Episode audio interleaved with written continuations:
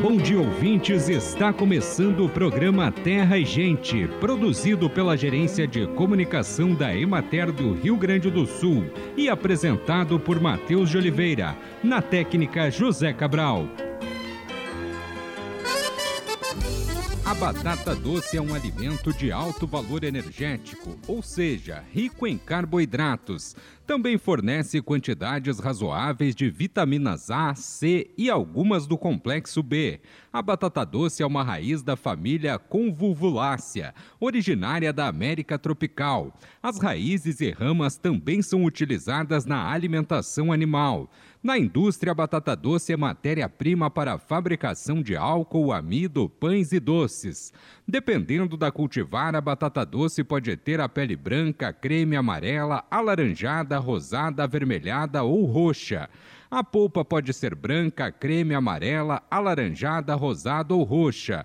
Uma mesma variedade pode ter a pele e a polpa de cores diferentes. Raízes de polpa alaranjada são mais ricas em vitamina A do que as raízes de outras cores. Ao comprar batata doce, deve-se evitar raízes com início de brotação pois duram menos e perdem o valor nutritivo. Os danos por inseto ou broca podem ser superficiais. Nesse caso, a qualidade do produto não é alterada e a parte atacada é eliminada no descascamento. Quando os danos são internos, a broca causa sabor amargo característico, cheiro alterado e polpa escura. A fim de apresentar as tecnologias que estão permitindo maximizar os resultados na bovinocultura de leite com pasto no município de Serafina Correia e torná-las acessíveis a todos os interessados, será realizado um dia de campo do projeto Elite a Pasto no dia 22 de agosto na Granja Perim, na Capela São Carlos. O evento é gratuito e ocorre a partir de, da uma e meia da tarde, com estações que vão abordar como as tecnologias em pasto estão viabilizando a sucessão rural, as novas oportunidades com forrageiras de inverno e a alta produtividade leiteira em sistemas de alto pasto. Interessados podem entrar em contato com o escritório municipal da Emater de Serafina Correia pelo WhatsApp 5499903 0425. O evento é uma promoção da Emater, Secretaria de Desenvolvimento Rural e Prefeitura de Serafina Correia, com apoio da Aliança CIPA e Embrapa Trigo. Acompanhe agora o panorama agropecuário. A semeadura do trigo foi finalizada no Rio Grande do Sul. No momento, 91% das lavouras encontram-se nas fases de germinação e vegetativa. As áreas em floração alcançam em média 8%.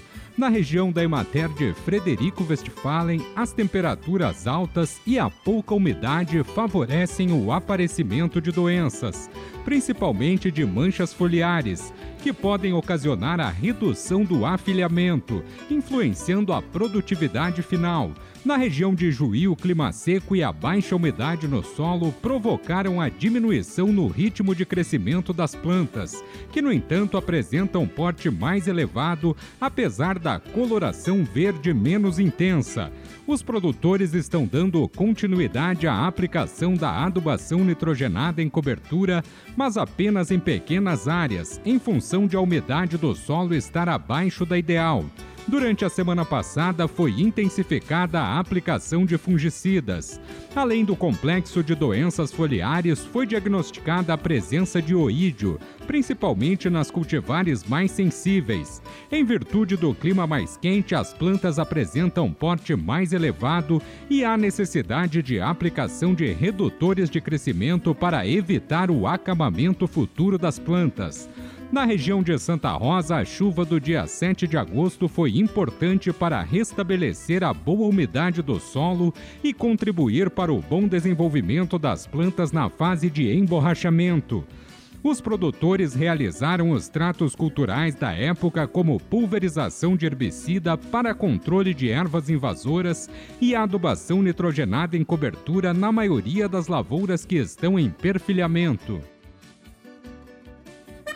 O projeto de assistência técnica e extensão rural e social da conservação de nascentes em propriedades rurais, que já vem sendo desenvolvido pela Emater em parceria com a Secred Serrana e Pioneira, garantindo a segurança hídrica e melhorando a qualidade de vida das famílias, em breve será estendido à região de abrangência da Secred Ibiraiaras. O lançamento está previsto para acontecer em outubro de 2023 dias o projeto visa contribuir para a conservação dos recursos hídricos e ambientais através da implantação de sistemas de captação da água de nascentes e a restauração de suas áreas de preservação permanentes em propriedades rurais da região de abrangência da cooperativa. Representantes da Emater se reuniram com gestores e assessores da cooperativa na Superintendência Regional da Secred Ibiraiaras.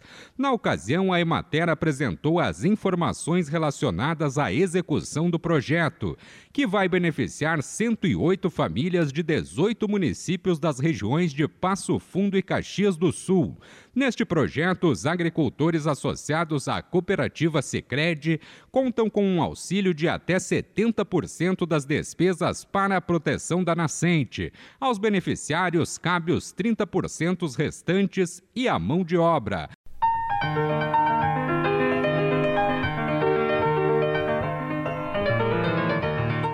O governo federal divulgou recentemente o Plano Safra.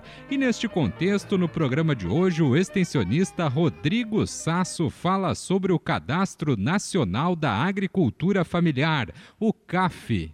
Estarei trazendo o tema do CAF, né, o Cadastro da Agricultura Familiar, que então esse novo, esse novo cadastro que entrou em vigor já desde o ano passado, a gente vem trabalhando com ele, em substituição à DAP, então, hoje a Emater conta com mais de 700 profissionais habilitados a fazer o CAF, né?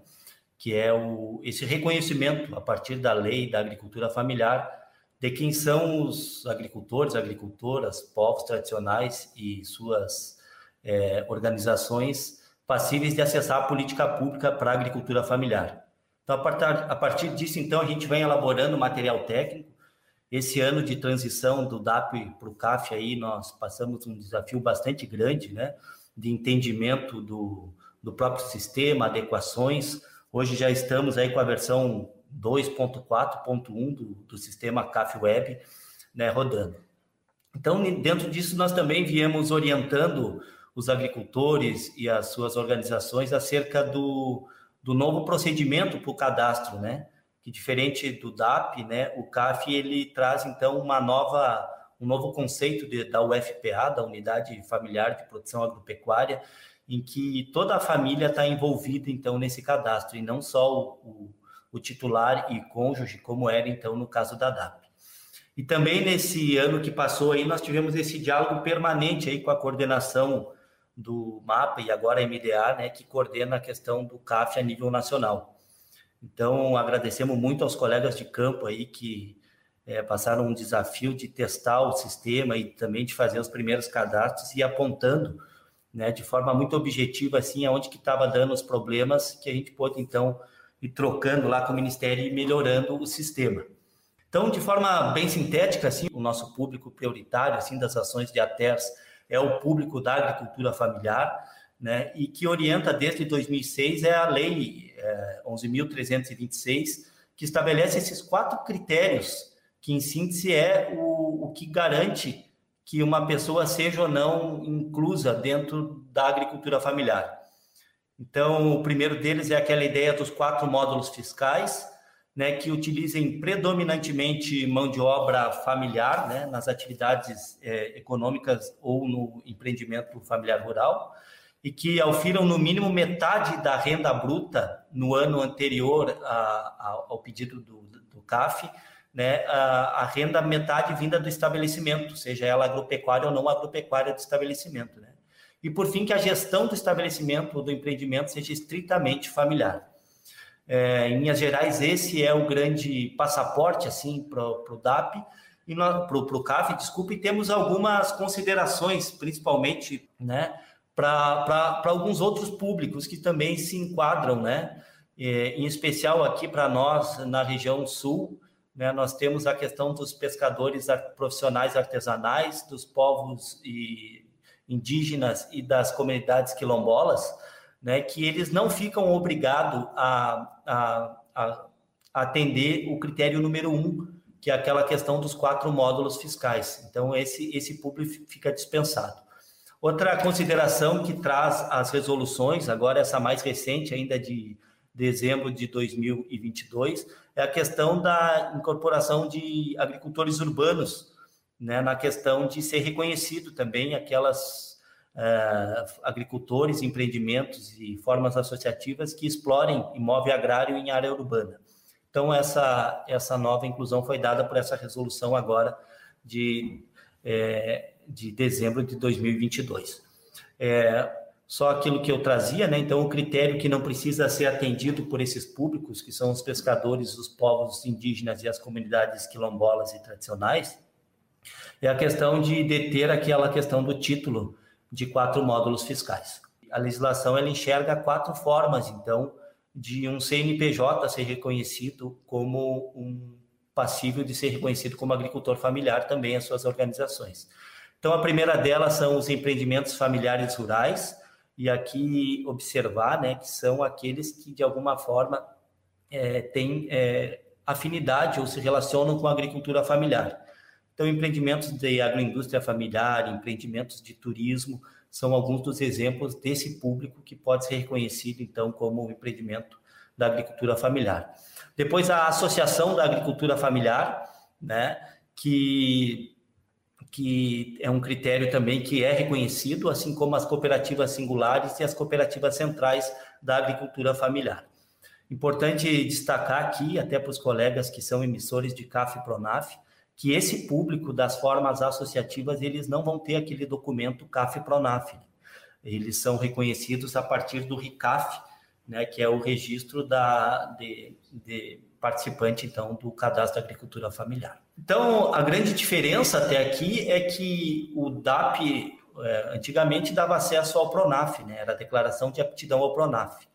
E hoje, com o CAF, a gente abre, então, para no mínimo 14 políticas públicas que podem ser passíveis aí de acessar com o CAF. Né? Então, o crédito, o seguro da agricultura familiar, garantia safra, o PAA, o PENAI, são alguns dos exemplos, né? Além das políticas públicas estaduais e municipais. Recentemente aí nós rodamos um FEAPER, estamos rodando ainda, né? Então, grande parte dos beneficiários era exigido, né? A questão de ter o CAF. A própria certificação é, de organismos de certificação participativa, a OCS, né? É reconhecido também o CAF. Então, esses são alguns dos exemplos que essa carteirinha do CAF, que é a identidade do agricultor familiar, permite. Bueno, é, porque para o Plano Safra, para acessar o Pronaf, a gente precisa dar um passo a mais, que seria então a emissão desse CAF Pronaf. E essa aí tem sido um grande desafio nesses primeiros, vamos dizer assim, nesse primeiro grande Plano Safra que nós estamos começando a executar, é, mais imersos com o CAF Pronaf, que é o agricultor tem que ter o CAF Pronaf para acessar as linhas de créditos é, vinculadas no Plano Safra. Então, para isso, nós temos o enquadramento do agricultor. O primeiro enquadramento é no grupo A, nós temos o grupo AC também, que é para o mesmo grupo, mas que já acessou né, um, um custeio. Nós temos o grupo B, que são para famílias que detêm renda de até 23 mil reais bruta no último ano, e o grupo 5, né, o grupo V, que é esse grupo variável, né, que é o grupo que, que é a grande maioria do nosso público aí, mais de 160 mil agricultores aqui no Rio Grande do Sul estão enquadrados nessa renda variável. Mas observem que também tem um grupo que pode não receber enquadramento, né? Conforme o próprio manual do CAF traz, né? que existe a opção de não enquadramento de uma família de agricultores familiares, por exemplo, aquelas que oferirem uma renda é, agropecuária né, acima de 500 mil num ano agrícola, por exemplo, elas não podem receber enquadramento do PRONAF. Elas seguem sendo reconhecidas como agricultor familiar, porém elas não recebem enquadramento. E outro caso é quando a família não quer acessar o, o, o PRONAF. Então a gente destaca aqui os pontos importantes assim, né? de Pronaf, que vamos estar executando por esses dias, né? É que o documento, o CAF Pronaf, ele terá validade de até dois anos, desde que haja um CAF ativo na base de dados do sistema CAF Web. E essa procura aí tem que ser feita tanto pelo agente financeiro, quando lá da, do acolhimento da, da proposta, como também pelo agente emissor. Né? É bem comum aqui nós, o agricultor, procurar os escritórios e sair com o CAF ativo, o Pronaf, o CAF Pronaf ativo, e, e aí chega lá na agência e não está tá, tá, não tá ativa a questão do CAF, do CAF Pronaf do agricultor. Isso pode ser alguma questão do cruzamento de dados, lá quando da validação da CAF Pronaf. Então é bom estar atento sempre, né? Se acontecer isso, verificar lá no, no CAF Web se, se essa condição se permanece, fazer novamente ali a, a questão da autodeclaração e, e, e nova inserção. Quando também da solicitação do CAF Pronaf ocorrer após mais de 12 meses da inscrição no CAF, será necessária a atualização da renda oferida pela UFPA. Então, esse é um ponto, né? Nós tivemos agricultores que ainda o ano passado procuraram os escritórios e fizeram o CAF e que não geraram o CAF Pronaf. Né? Então, esse pode ser um ponto a ser, é, ser solicitado agora, a atualização da renda. Nós ainda temos alguns limites dentro do sistema, né? O primeiro deles aí que nós estamos tratando é a questão de jovens emancipados, né? Em que o sistema ainda não reconhece lá na triagem para a questão da emissão do, do CAF Pronaf, quando esses jovens são gestores das suas propriedades, já são emancipados. Então, esse é um, um algo que está para ser atualizado. Outra questão que é a emissão de CAF para estrangeiros. Ah, na triagem, ele não reconhece ainda o CPF de estrangeiros, apesar de serem naturalizados, serem brasileiras as pessoas, o sistema ainda não está passivo de acolher na triagem. Em alguns casos, as cooperativas ah, não está aparecendo ainda o percentual de agricultores familiares que compõem aquela, aquele, aquele grupo né, de agricultores familiares. Isso é importante para outras políticas públicas, como o PENAI e o PA, inclusive, em alguns casos, é critério para desempate. Isso também é um ponto a ser melhorado ainda. Né? E mais recente ainda, essa notícia lá no CAF Pronaf, ainda lá no CAF Web, é que para a emissão do CAF Pronaf, o membro ele tem que estar tá vinculado lá como gestor ou mão de obra da UFPA. Então, mesmo que ele faça parte da família e contribua para a renda, a composição da renda daquela família, ele só vai poder ter acesso ao CAF Pronaf se for marcado lá como gestor ou mesmo mão de obra da UFPA. Né? Os pescadores artesanais, esse é um limite que a gente tem também, que não é exigido o documento da terra deles. O sistema ainda está com esse, essa exigência, então a gente tem aconselhado os colegas aí, por orientação lá do, do MDA, de inserir lá no documento da terra o comprovante de residência, né, por enquanto, enquanto é atualizado esse ponto. E por fim, né, o CNPJ observar esses critérios dessa última portaria 293 aí que estabelece quais são os, os tipos de CNPJ né, que podem acessar o CAF, o CAF Pronaf.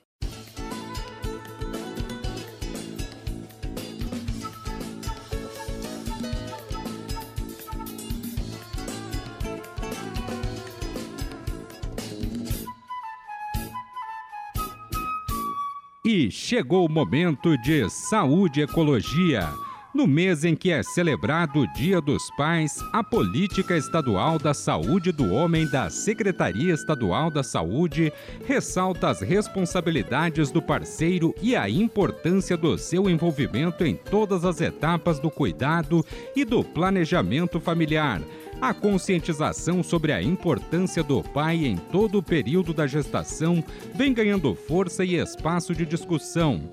Dentro do Sistema Único de Saúde, a inclusão do pai parceiro como participante ativo do cuidado vai ao encontro do conceito da paternidade responsável, visando a saúde e bem-estar do recém-nascido e da família.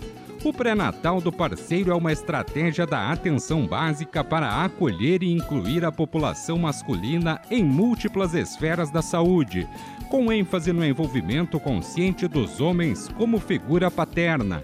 As principais atividades que podem ser oferecidas pelo serviço são o acompanhamento do calendário de vacinação, a realização de testes rápidos para HIV, sífilis e hepatites, a verificação de pressão arterial, glicemia e de níveis de colesterol, o encaminhamento para consulta odontológica e para outros exames que a equipe julgar necessário para o cuidado Após este primeiro contato, o pai parceiro é convidado a participar ativamente das demais consultas de pré-natal. O pré-natal do parceiro é o mecanismo pelo qual a atenção básica, por meio das unidades de saúde, tem a possibilidade de acessar e orientar os homens com mais efetividade.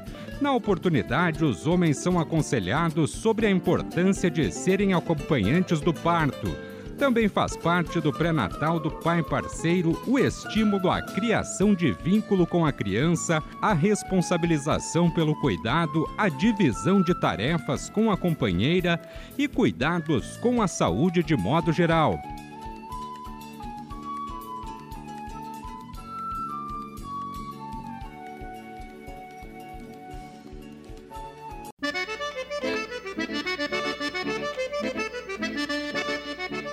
Acompanhe os preços recebidos pelos produtores do Rio Grande do Sul na última semana. Arroz em casca, saco de 50 quilos, preço menor R$ 78,50, preço maior R$ 94,00, preço médio R$ 86,28.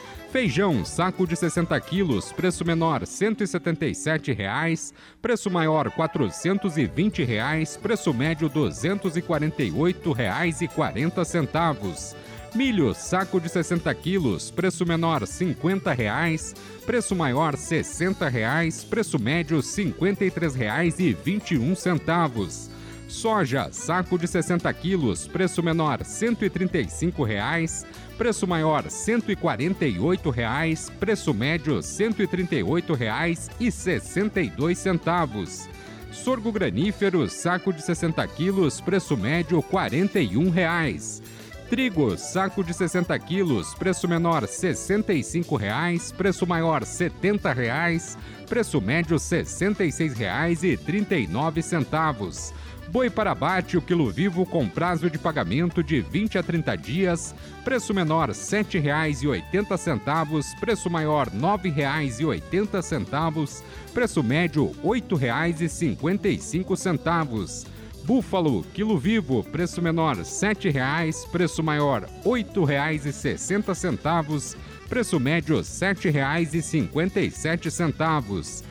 Cordeiro para abate o quilo vivo, preço menor R$ 6,90, preço maior R$ 8,20, preço médio R$ 7,34.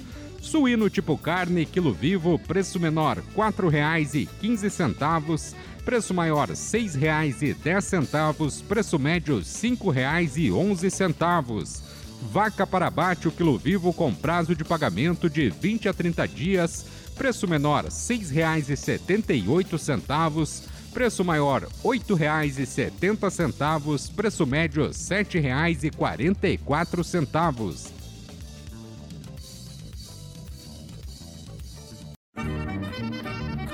A fim de apresentar as tecnologias que estão permitindo maximizar os resultados na bovinocultura de leite com pasto no município de Serafina Correia e torná-las acessíveis a todos os interessados, será realizado um dia de campo do projeto Elite a Pasto no dia 22 de agosto, na Granja Perim, na Capela São Carlos. Em quase três anos de Elite a Pasto, o projeto se consolida como uma referência na busca, aplicação e desenvolvimento de soluções eficientes na produção de leite à base de pasto com suplementação, beneficiando a pecuária leiteira na região. São tecnologias ancoradas no que há de mais recente em pesquisas científicas, ao mesmo tempo em que as propriedades são um laboratório de desenvolvimento e aplicação de técnicas relacionadas à rotina de alimentação dos animais, pastagens, manejo e instalações. O evento é uma promoção da Emater, Secretaria de Desenvolvimento Rural e Prefeitura de Serafina Correia com apoio da Aliança CIPA e Embrapa Trigo. Interessados podem entrar em contato com o escritório municipal da Emater de Serafina Correia pelo telefone 54999030425. Acompanhe agora o calendário agrícola. Agora é época de começar a semear a alfafa. É hora de começar os tratos culturais no caqui Está em plena atividade o preparo da terra para o feijão da primeira safra. Esta é a época ideal para começar a semear o girassol, terminando a colheita do limão. Começam os trabalhos de preparo da terra para o cultivo da soja. Agosto é mês de se plantar feijão, girassol, milho, maracujá, batata, cebola, abóbora, moranga, abobrinha, chuchu, giló, feijão vagem, milho verde, pepino, pimentão, pimenta do reino, quiabo e salsa. Em um contexto de promoção de segurança e soberania alimentar, meta firmada com a Secretaria Estadual de Desenvolvimento Rural, o Escritório Municipal da Emater de São Paulo das Missões realizou a entrega de sementes de feijão, batatinha e mudas de frutíferas para implantação em propriedades rurais, onde serão aproveitadas para o consumo das famílias e comercialização nos casos em que houver excedente, medida que permite o resgate da agrobiodiversidade com a disponibilidade de mudas e sementes que possibilitam também a diversificação da base alimentar das famílias. Com a mediação da encomenda, a Emater entregou de sementes de feijão da variedade Tuiuiu, Vagem Roxa, Uirapuru, Mouro e Carioca a diversos produtores. A área experimental implantada na propriedade da família de Milton e Euveni Justen, na linha Dona Helena Norte, em 2022, permitiu observar que estas variedades de feijão possuem boa adaptação e produtividade no município. Bem, amigos, hoje nós vamos ficando por aqui. Esperamos por vocês na próxima semana com mais um programa Terra e Gente. Um bom dia para todos.